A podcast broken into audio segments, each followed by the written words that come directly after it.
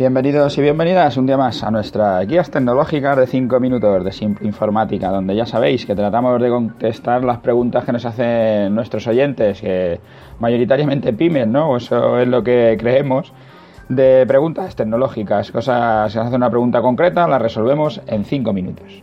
Hoy estamos en nuestro programa 112. Eh, nos pregunta un cliente que se queda sin espacio en el móvil por guardar muchos podcasts sabéis que para hacernos estas preguntas entráis en simpleinformática.es y ahí tenéis nuestro formulario de contacto. Os he copiado la pregunta literal en las notas del programa para que veáis un poco lo que me pregunta y trato de resumirlo un poco por arriba. Nos dice que nos escucha los programas que va escuchando ahora secuencialmente porque se ha incorporado tarde. Esto es muy frecuente ¿no? en el tema de los podcasts hay gente que te conoce a lo mejor cuando llevas ya grabados, eh, nosotros en este caso vamos por el programa 112, ¿no?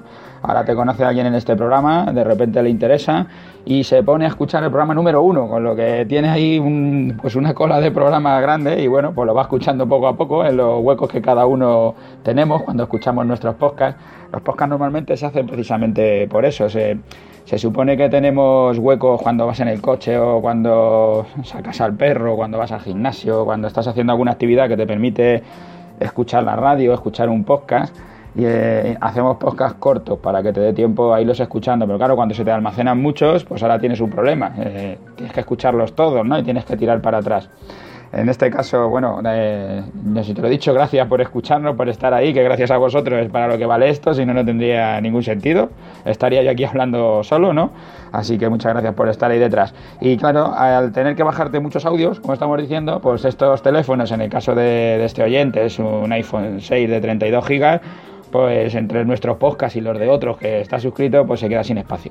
Y lo que nos pide es si se puede hacer algo para subirlos hasta Google Drive y luego poderlo escuchar desde el iPhone. Y nos habla de hacerlo en un formato multiplataforma para luego poderlo compartir desde allí desde Google Drive. Y nos decía que si no vale de ayuda, que hay otros podcasts que establecen un link para las descargas del audio, pero el problema es que dispones del audio pero te quedas sin las notas del programa. Bueno, para, para empezar, ¿sabes? Te diría que hay una cosa que me. Bueno, del fichero formato multiplataforma, es la primera cosa, sin duda. Yo supongo que lo que te estás refiriendo es a un fichero que se, que se pueda escuchar en cualquier lado. Y te digo que es el MP3, lo que nosotros subimos son ficheros MP3 y casi yo creo que todo el mundo que hace podcast sube MP3. Entonces el, fichero en sí ya es un, fichero multiplataforma y lo puedes escuchar desde cualquier lado. O sea, eso lo vas a tener en cuanto descargues el fichero.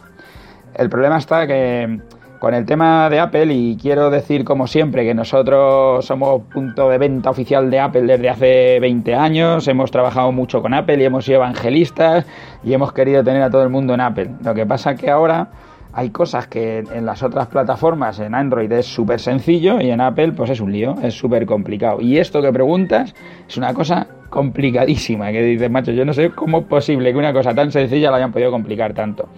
Te digo, desde tu plataforma, supongo que estás haciendo todo, aunque no, no lo cuentas, pero damos por hecho, si haces Apple estarás con iTunes. Desde iTunes eh, no descargas el fichero, no tienes el fichero, no le vas a ver nunca, no hay un fichero de MP3. Pero nosotros, los creadores de podcast, hacemos un fichero MP3. En nuestro caso, lo subimos en dos plataformas, en iTunes y en iVoox.